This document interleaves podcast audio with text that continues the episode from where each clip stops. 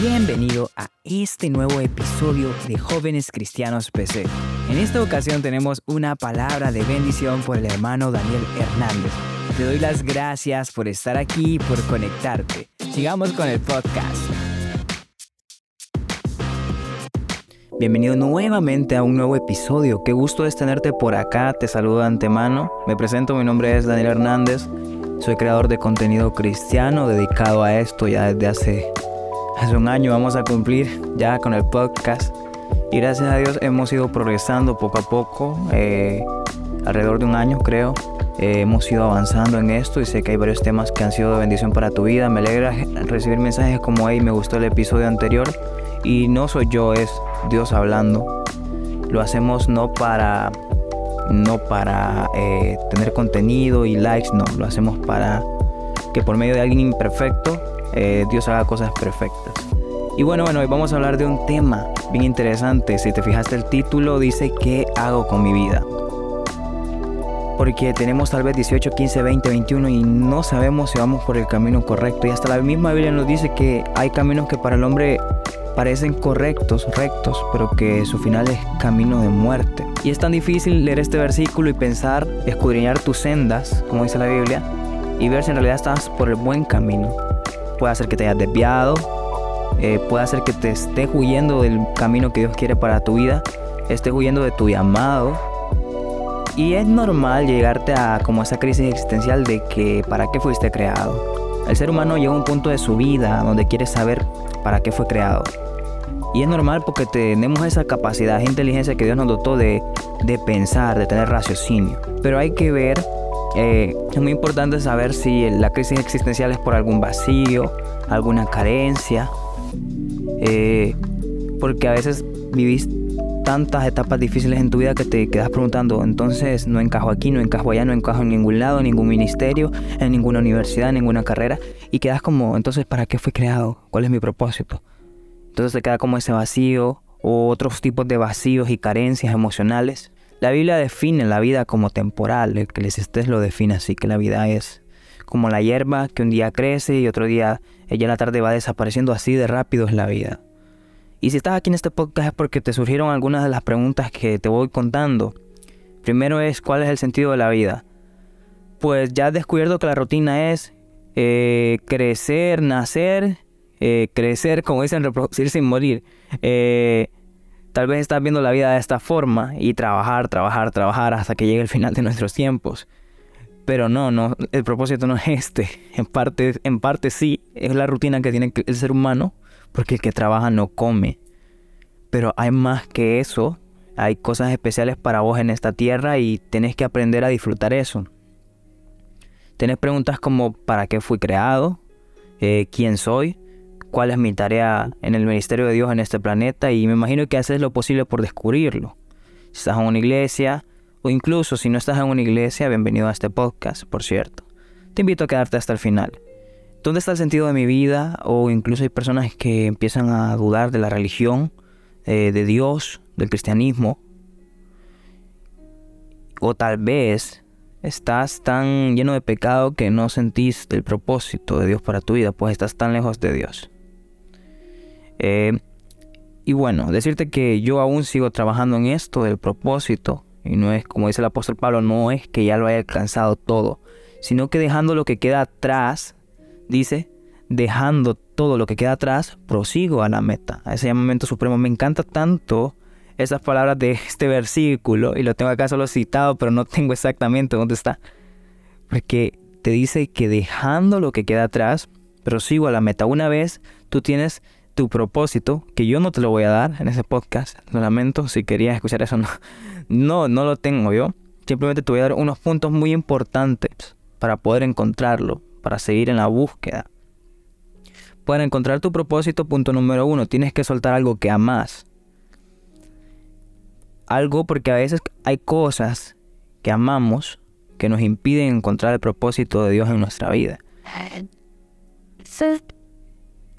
A veces, eh, una noche, me acuerdo, eh, estaba en oración y todo esto, y Dios me dijo que si yo quería encontrar el propósito que tenía que soltar, le tenía que entregarle lo que más amaba. En este caso le entregué mi universidad, le entregué mis talentos, Eh, le dije, mi universidad es tuya, haz lo que quieras, mis talentos son tuyos, úsalos como quieras. Al principio no quería, intentaba como cambiar la oración y hacerla a mi antojo, pero no, me dijo, entrégamelo. Mi vida eh, y pues... Una vez le dije a Dios, me acuerdo, eh, a mí mi vida no me sirve, si te sirve, tómala. Desde entonces soy testimonio vivo del poder de Dios. Bueno, tienes que entregar algo que amas, algo que en verdad Dios te está pidiendo, entregame tu universidad, quiero tomar el control de esto, entregame tu ministerio, entregame tus talentos y mucho más importante, y escúchame bien, entregame tu vida. Pues has ido por caminos incorrectos últimamente. Y te entiendo, a veces la vida es difícil. A veces no sé, no sé cómo por dónde estés pasando, pero Dios quiere pedirte tu vida. Segundo punto, rapidito, hacer un podcast corto. No se trata de ti, se trata de Dios. Somos tan egocéntricos que solo pensamos en nosotros mismos.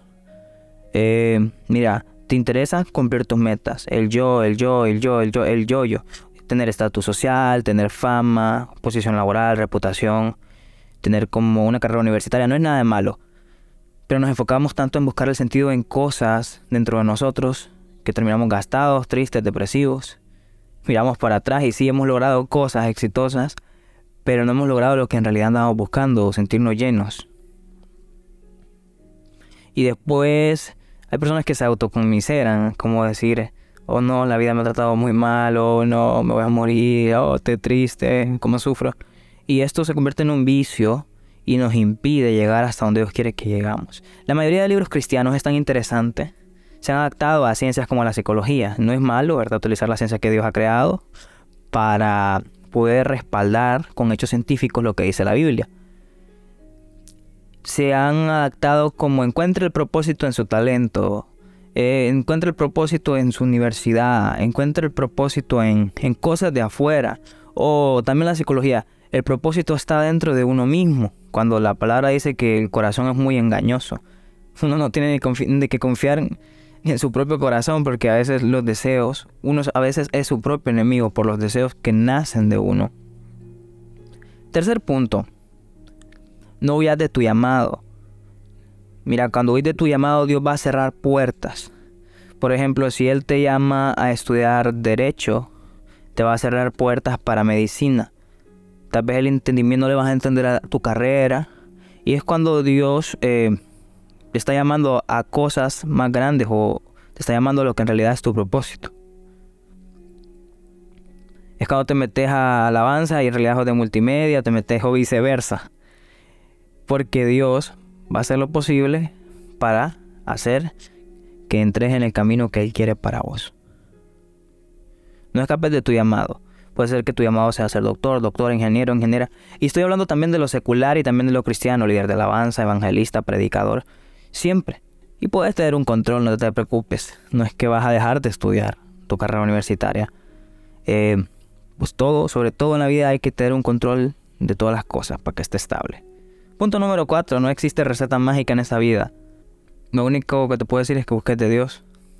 A pesar de que dudes de Él.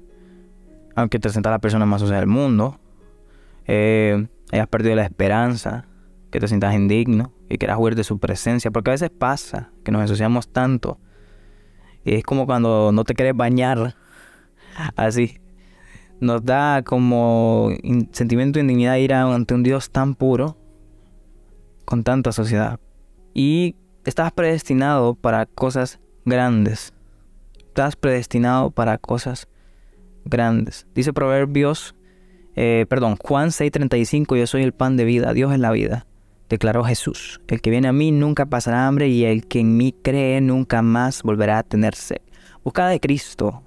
Jesús es el pan de vida. Y también no te enfoques en el pasado, que este 7.10 dice, nunca preguntes por qué todo el tiempo pasado fue mejor. No es de sabio hacer tales preguntas. Y pídele a Dios como en el Salmo 31.3, guíame pues eres mi roca y fortaleza. Dirígeme por, tu, por amor a tu nombre. Y recuerda, 2 Corintios 5.7. Vivimos por fe, no por vista. Ha sido un gusto tenerte en este episodio.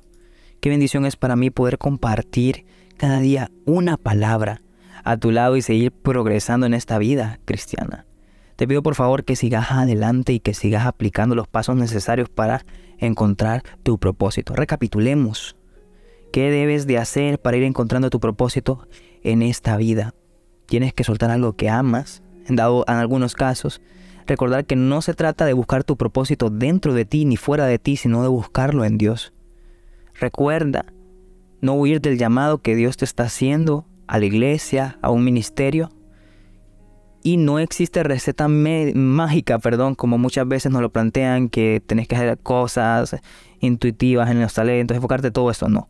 Simplemente el hecho de que Dios va a ir añadiendo todo, va a ir procesando todo para que todo ocurra para bien. Los planes de Dios son solo de bien. Bueno, ha sido un gusto. Te espero en la próxima. Que Dios te bendiga. Y este fue un episodio de Jóvenes Cristianos PC. Síguenos en Instagram como arroba jóvenes cristianos PC y entérate de lo que estamos subiendo. Gracias por estar en este episodio. Nos vemos hasta la próxima.